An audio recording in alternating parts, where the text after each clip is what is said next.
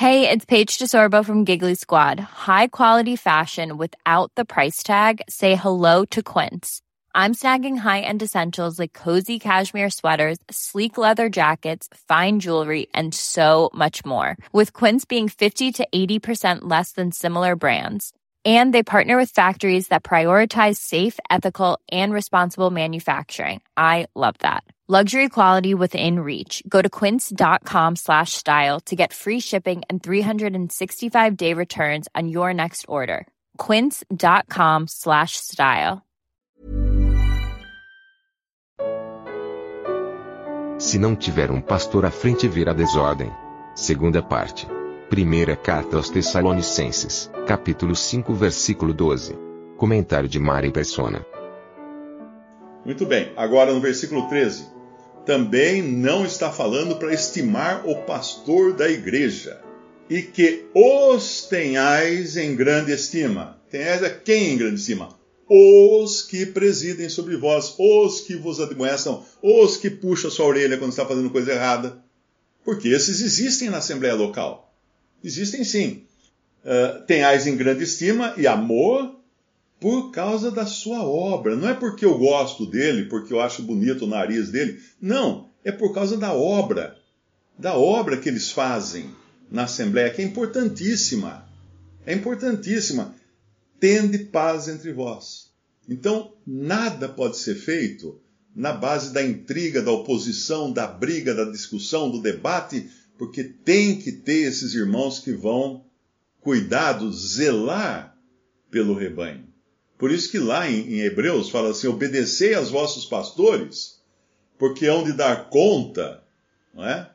Hão de dar conta do trabalho que eles fazem. Lá tem algumas versões que falam assim: hão de dar conta das vossas, das vossas almas. Não, ninguém vai dar conta da minha alma, nem da alma de você. Porque cada um dará conta de si mesmo perante o Senhor. Essa tradução está errada. Procurem outra que fala assim: só, só diz que eles darão conta. Não fala mais nada. Conta de quê? Do trabalho. E é isso aqui por causa da sua obra. Por causa da sua obra. Então, irmãos, esqueçam esse modelo que já vem de séculos de erro, de que um homem dirige uma congregação. Aliás, peraí, não, olha só, agora eu lembrei. Realmente tem na Bíblia. Tem na Bíblia uma assembleia que é dirigida por um homem. Olha só, eu tinha esquecido. Desculpa, hein? Me desculpa, eu tinha esquecido que realmente é bíblico. Vamos lá então na passagem. Ela está em, uh, em terceira João.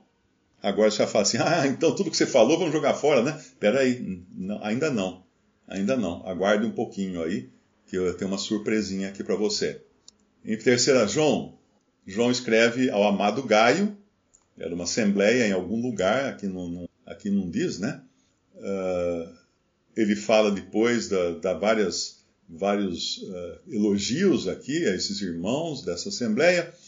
Aí no versículo 9, 3 João, versículo 9, ele fala: Tenho escrito à igreja, mas Diótrefes, que procura ter entre eles o primado, o que quer dizer isso? O primeiro lugar, não nos recebe. Ah, então aqui, ó, aqui está uma assembleia que tem um homem ocupando o primeiro lugar, um só homem, chamado Diótrefes, ocupando o primeiro lugar.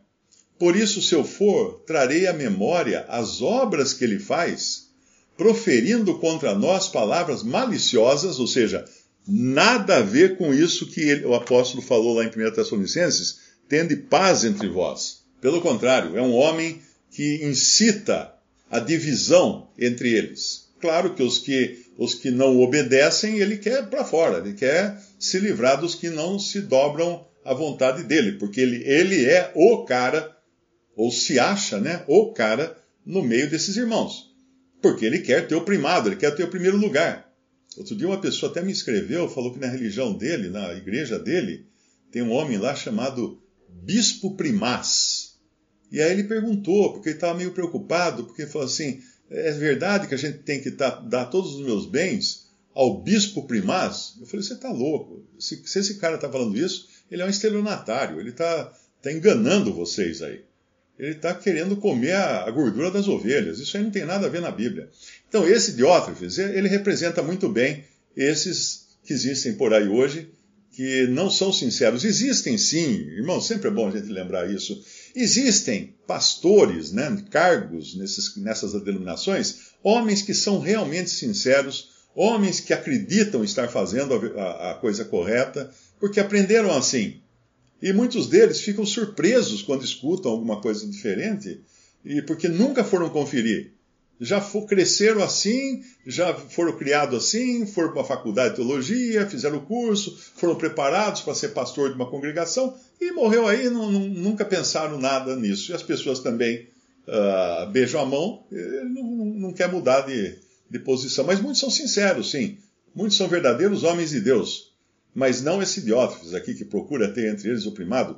Por isso, se eu for, trarei à memória as obras que ele faz, proferindo contra nós, e os apóstolos estavam acima de qualquer outro lá, porque esses sim tinham sido dados por Deus como fundamento da casa de Deus. Profere, proferindo contra nós palavras maliciosas, e não contente com isso, não recebe os irmãos, impede os que querem recebê-los e os lança fora da igreja. Então, isso aqui, amado, não siga o mal, mas o bem. Quem faz o bem é de Deus, mas quem faz o mal não tem visto a Deus. Então, e essa sim, aqui nós temos então um exemplo de uma assembleia que tinha um homem na frente, um pastor, um primaz, que queria ser o principal ali, queria mandar em tudo. Mas, como você já viu, não é esse, não é esse o, o modelo dado por Deus na sua palavra. Pelo contrário, né? Nós vemos homens que são o Espírito Santo coloca para trabalhar entre os irmãos, para presidir sobre os irmãos e para admoestar os irmãos, como fala em 1 Tessalonicenses 5,12. E o nosso lado qual é? Nós devemos tê-los em grande estima e amor, por causa da sua obra, e ter paz entre nós. E é muito importante, até eu gosto, eu gosto de sempre lembrar uma coisa, eu não sou dessa eu dessa classe de pessoas. Realmente eu não sou. Eu, eu não sou uma pessoa muito voltada para os assuntos da Assembleia, para o cuidado da Assembleia. Tem irmãos onde eu congrego, aqui na Assembleia reunida aqui em Limeira, que fazem isso maravilhosamente bem. Eu os respeito, eu realmente uh, tenho uma gratidão muito grande, porque volta e meia eu fico sabendo de pepinos e que eles já estavam lá resolvendo os pepinos uma coisa que eu não sou muito, muito para resolver esses pepinos, né?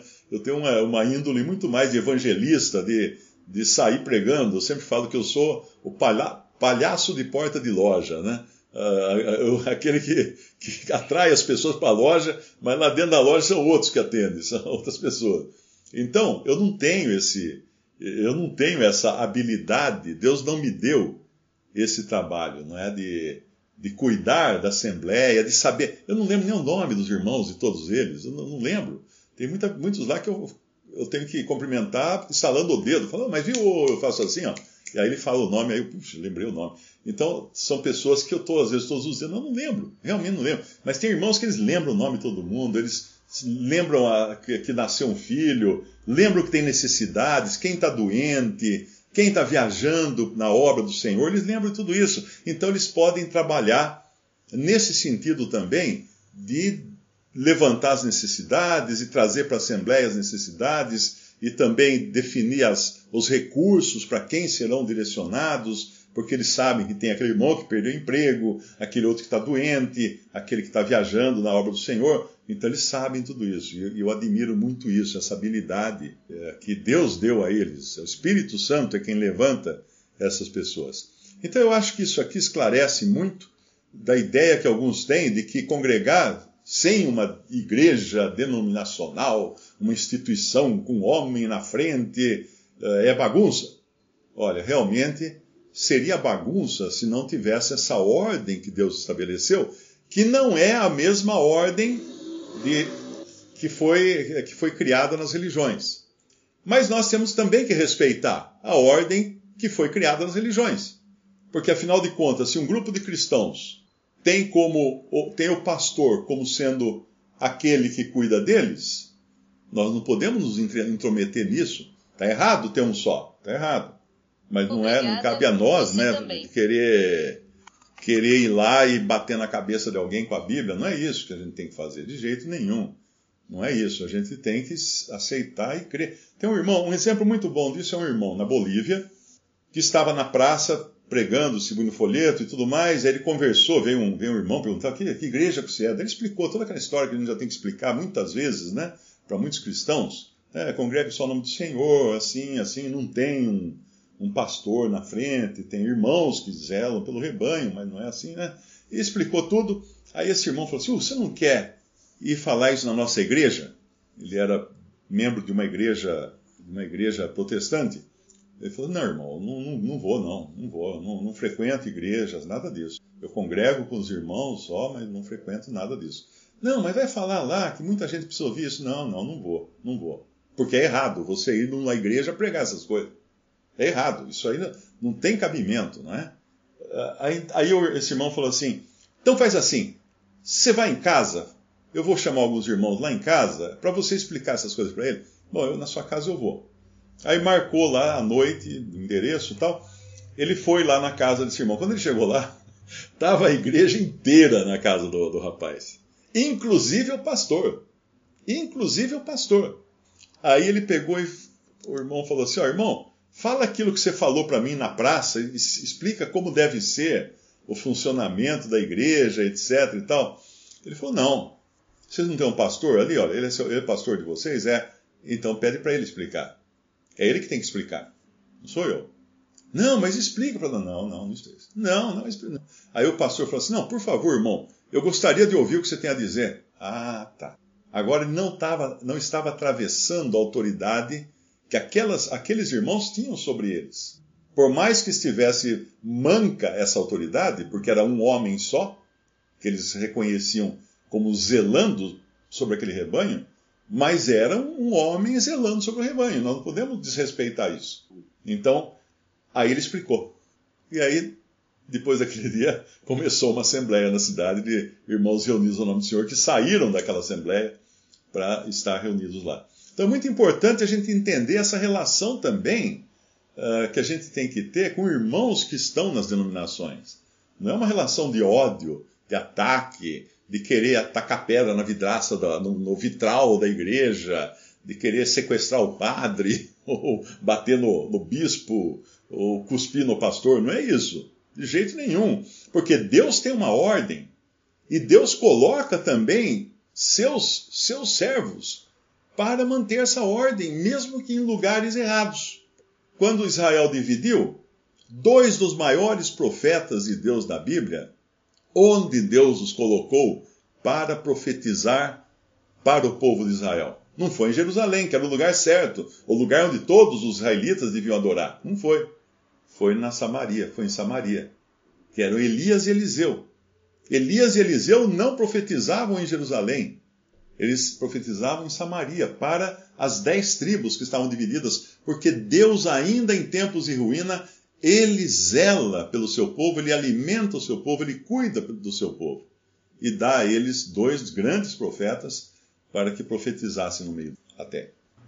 A gente sempre fala muito mal né, de pessoas que querem assumir uma posição e acabam lá ocupando um cargo de pastor e às vezes até a contragosto. Tem irmãos entre nós, inclusive, que estavam nessa situação, começaram algum grupo de estudo e aí quiseram que ele fosse o pastor, e aí ele até alugou uma sala, e, e no fim ele não queria, ele queria estar fora daquilo.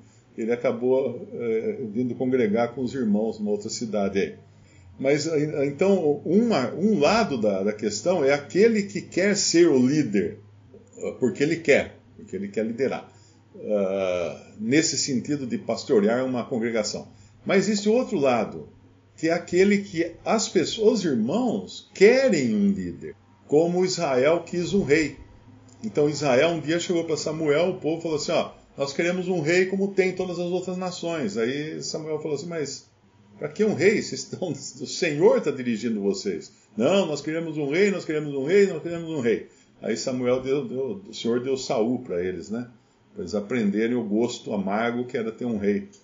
Então é muito importante pensar nisso também, que existe a responsabilidade do, dos irmãos, que às vezes não querem se sujeitar ao que ensina a palavra de Deus, a direção do Espírito Santo e ter cuidadores né, sobre a Assembleia mas querem ter um homem lá na frente que, que seja uma figura de destaque entre eles. E para isso fazem até às vezes votação, coisa desse tipo. Mas era só isso daí para fechar, não, não, colocar toda a responsabilidade de, de, de ser o líder no próprio líder, que às vezes ele está lá meio que a contragosto.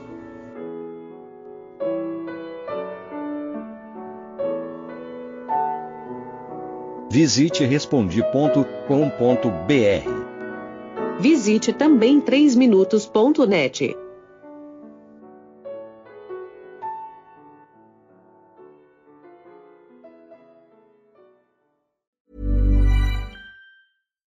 when we're on a budget, we still deserve nice things. Quince is a place to scoop up stunning high-end goods for 50 to 80% less than similar brands. They have buttery soft cashmere sweaters starting at $50, luxurious Italian leather bags, and so much more. Plus, Quince only works with factories that use safe, ethical, and responsible manufacturing. Get the high-end goods you'll love without the high price tag with Quince.